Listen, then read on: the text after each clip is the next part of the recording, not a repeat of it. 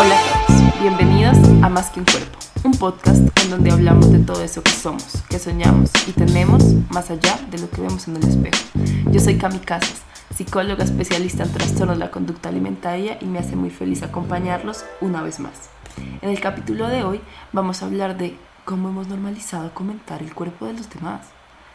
No sé realmente en qué momento empezamos como sociedad a creer que tenemos voz sobre la apariencia de los otros pero se vuelve algo tan normal que muchas veces lo hacemos de forma automática y sin pensar en las consecuencias que eso puede traer en nosotros.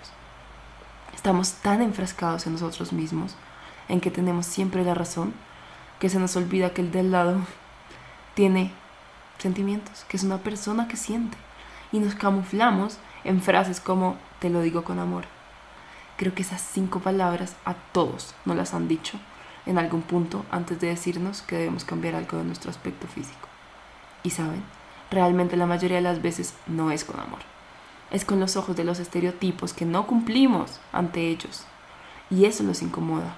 Los incomoda tanto que sienten que diciéndonos esas cosas tal vez logremos cambiar y ahí vamos a encajar. Y ahí está el problema. En que quieren que todos encajemos en un mismo estereotipo. Pero es que todos somos completamente diferentes es imposible que encajemos todos en un estereotipo. Un te lo digo con amor real, o sea, si alguien te lo dice realmente, viene desde la preocupación por tu salud, por cómo están tus exámenes médicos, por cómo están funcionando tus órganos, tu salud mental, tu salud emocional. Pero usualmente solo se preocupan por el físico, porque es que yo no me veo como debería verme, según la sociedad. Hemos normalizado tanto el comentar los cuerpos ajenos que lo hacemos hasta en los niños. O sea, realmente desde que son muy pequeños les vendemos la idea de que tienen que verse de cierta manera. Que no pueden comer tanto, que hay comidas buenas, que hay comidas malas. Y les enseñamos con ese ejemplo que ellos también tienen el derecho de comentar los cuerpos de sus amigos. Porque acuérdense que los niños aprenden con el ejemplo. Nosotros les podemos decir 500 veces que respeten a las personas que son más que un cuerpo pero si yo, como adulto cercano, estoy constantemente comentando cuerpos ajenos, ellos también van a hacer eso. Porque es que ¿cómo van a creer que algo está mal si el adulto que yo admiro hace eso? Realmente les enseñamos que sus amigos son más valiosos o menos valiosos o más lindos o más feos solo por un número en una balanza. Y después nos estamos preguntando por qué crecemos siendo adultos que sienten que tienen que cambiar su cuerpo constantemente. O porque hoy en día los adolescentes caen cada día más en trastornos de alimentación, cuando como sociedad no hacemos más que darle a las personas su valor por cómo se ven. ¿Desde cuándo nos corresponde a nosotros decirle al otro si su cuerpo está bien o mal? Oigan, es que yo me hago esta pregunta todos los días y es como, ¿mal según quién? ¿Según yo? ¿Y por eso tengo que causarle un trauma a alguien más? ¿Está bien según quién? Según mis estereotipos y mis creencias y por eso tengo que reforzarle a alguien más que si, que si está flaco está lindo y si está gordo está feo. Cuando hay tantas cosas por resaltar de esa persona, pero es que son tantas que el cuerpo es lo más mínimo que tiene una persona. Yo me acuerdo que desde que soy muy pequeña veo en revistas y en televisión como los periodistas comentan el cuerpo de los famosos libremente poniendo etiquetas, poniendo fotos tomadas por paparazzis a escondidas donde se ven cuerpos normales en las portadas de las revistas. ¿Y qué hacen ellos? Juzgar y humillar a los famosos públicamente por no tener el cuerpo que según ellos es perfecto. ¿Saben? Me acuerdo mucho que hace poquito salió una foto de Camila Cabello, la cantante, en la playa, tomada por un paparazzi. Salió en portadas de revistas, de periódicos, salió en todas las redes sociales. ¿Y saben cuál era? La portada que decía que estaba gorda, que tenía celulitis, que se había descuidado en cuarentena. Y ella salió a hablar, pero yo pensaba, ¿y qué nos importa? ¿Qué nos importa si está gorda? Es que Camila canta. No nos importa su cuerpo. ¿Y por qué tienen que humillarla así tan públicamente sacando sus fotos, unas fotos que ella no autorizó tomar, que ella no autorizó publicar? Que todo el mundo las vea. ¿Para qué? Para que estén en boca de todo el mundo, para que todo el mundo tenga la libertad de comentar el cuerpo de ella. No me parece justo. Pero tal vez de ahí viene que todos nos creamos con el derecho de juzgar ese cuerpo ajeno. Y es que eso es lo que vimos toda la vida. hasta en las descripciones que hacemos con la de las personas, es lo primero que vemos, es lo primero que decimos. O sea, por ejemplo, cuando nos encontramos o cuando alguien se encuentra con otra persona que no veía hace mucho, lo primero que dice la mayoría de veces es, hoy vi a Pepita después de muchos años y está más flaca, o está más gorda, o uy, no viste la foto de fulanita cómo se ha engordado. Y es que fíjense que después, usualmente, de esa descripción viene una connotación moral. ¿No viste la foto de Pepita cómo se ha engordado? Se veía mejor antes. O me encontré a fulanita después de muchos años y está más flaca, está divina. Siempre estamos dándole una connotación moral a nuestro cuerpo y al cuerpo de los demás. Que si está de tal forma está más linda que antes. O está más gorda, entonces está más fea que antes. Recuerden que muy pocas veces realmente sabemos las batallas que está viviendo la otra persona. No sabemos por qué su peso cambió. No sabemos si se divorció, si está enferma, si está deprimida, si simplemente cambió de vida, de estilo de vida y se está acoplando al nuevo estilo de vida. Y hacerle un comentario sobre su cuerpo puede empeorar su situación en muchas ocasiones, como en el caso de los trastornos de la conducta alimentaria. Las personas libremente van halagando la pérdida de peso porque creemos que es un cumplido, porque creemos que la otra persona lo va a recibir bien, sin saber que con eso lo único que realmente están alimentando es una voz y una enfermedad que mata a miles de personas cada año. Y ahí entramos a la segunda parte que quería que habláramos.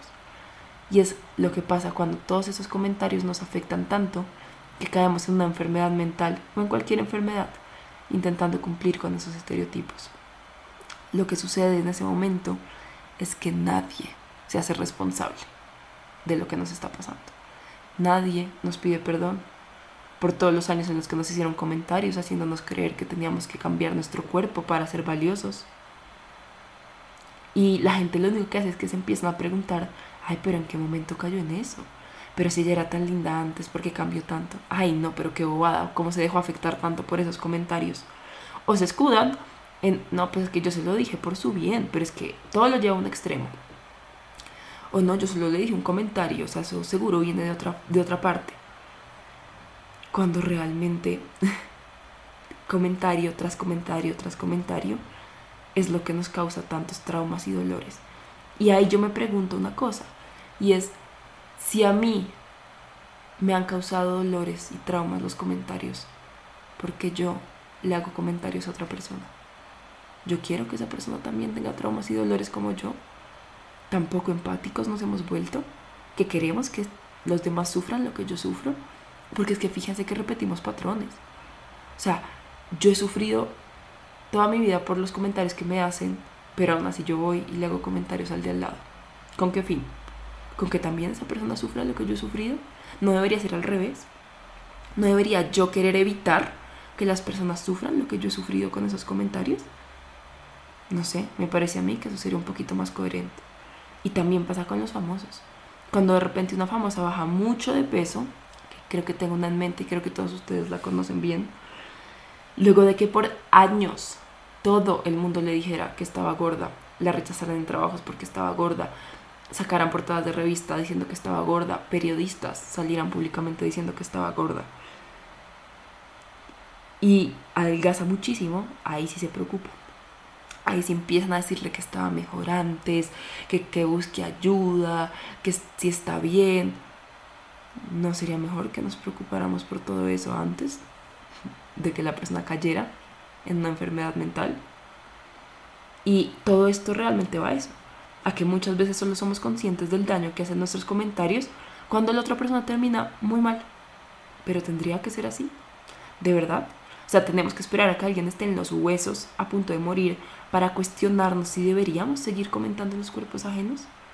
¿No sería mejor evitar esas situaciones desde el principio dejando de lado nuestras opiniones y dejando a cada quien habitar su cuerpo en paz? Hace poco escuché una charla TED que me gustó muchísimo, en donde hablaban de que usualmente las personas solo se preocupan por ti cuando tienes un trastorno de la conducta alimentaria, si físicamente te ves mal. Pero si desarrollas un trastorno estando en sobrepeso y el trastorno te ayuda a bajar de peso, llegando a un peso entre comillas normal, te felicitan y nadie lo ve como un problema, sino como un caso de éxito en la pérdida de peso. Y es así. Tristemente como sociedad somos así. A menos de que estés en los huesos, en un hospital, a pocas personas les importa si bajaste de peso sanamente o porque tienes una enfermedad mental. Y no le dan la importancia que requiere. Y te llaman loca cuando dices que quieres buscar ayuda de un profesional.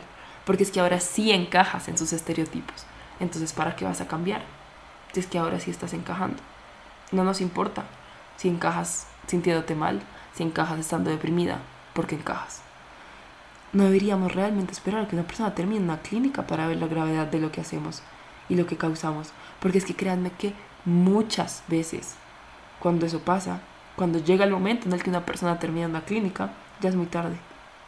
No sé si sabían, pero los trastornos de la conducta alimentaria tienen el segundo puesto en mayor índice de muertes en las enfermedades mentales. ¿De verdad tenemos que esperar a que alguien cercano se muera para empezar a cambiar? ¿Para darnos cuenta de que nuestros comentarios no benefician a nadie? ¿Para entender que los comentarios lo único que hacen es dejar traumas e inseguridades? Mejor empecemos por recalcar en las personas otras cosas. Cada uno de nosotros tiene mil mil cosas diferentes a su cuerpo, que nos hacen especiales, que nos hacen únicos. Y créanme que el primer paso lo damos nosotros, porque muchas veces me, me dicen, oye Cami, pero es que yo para qué voy a cambiar si es que la gente va a seguir haciendo comentarios. Créanme que no. Créanme que cuando nosotros empezamos a cambiar, nuestro entorno también empieza a cambiar. Empecemos a educar a las personas que nos rodean. Hagamos que vean el por qué. Esos no son simples comentarios ni comentarios con amor. Hagamos una sociedad para las nuevas generaciones, en donde no crezcan pensando que en cualquier momento alguien les va a hacer un comentario sobre su cuerpo, o con miedo a salir, porque es que no se ven como deberían y los van a rechazar, y van a valer menos, y no los van a querer, así como nos pasó a todos nosotros, que crecimos pensando que nuestro merecimiento de amor y nuestra valía es directamente proporcional a cómo nos vemos físicamente. Eduquemos niños que acepten y respeten todos los cuerpos y siempre vean a las personas más allá de eso. Porque es que acuérdense que, como les decía antes, los niños aprenden por el ejemplo. Reestructuremos nuestra cabeza, porque claro, con los niños podemos hacer eso, pero ¿qué hago conmigo que yo ya pienso así? Empecemos a cuestionar nuestros pensamientos, nuestros diálogos cuando vemos a alguien con un cuerpo diferente que no encaja en nuestros estereotipos cómo estamos pensando de esa persona. ¿Qué es lo primero que pensamos cuando vemos a alguien? ¿Su físico o algo más? Frenemos conversaciones sobre cuerpos ajenos, porque es que también pasa mucho que mis amigos empiezan a hablar del cuerpo de Pepita Pérez y yo alimento la conversación. ¿Qué pasa si en lugar de alimentarla yo les digo, oigan, pero yo veo a Pepita muy feliz? ¿De verdad lo único que tenemos para decir de ella es que se engordó? Tantas cosas buenas que tiene. Y créanme que las personas van a empezar a cambiar también. El cambio comienza realmente cuando yo empiezo a ver y a entender que las personas son más que un cuerpo.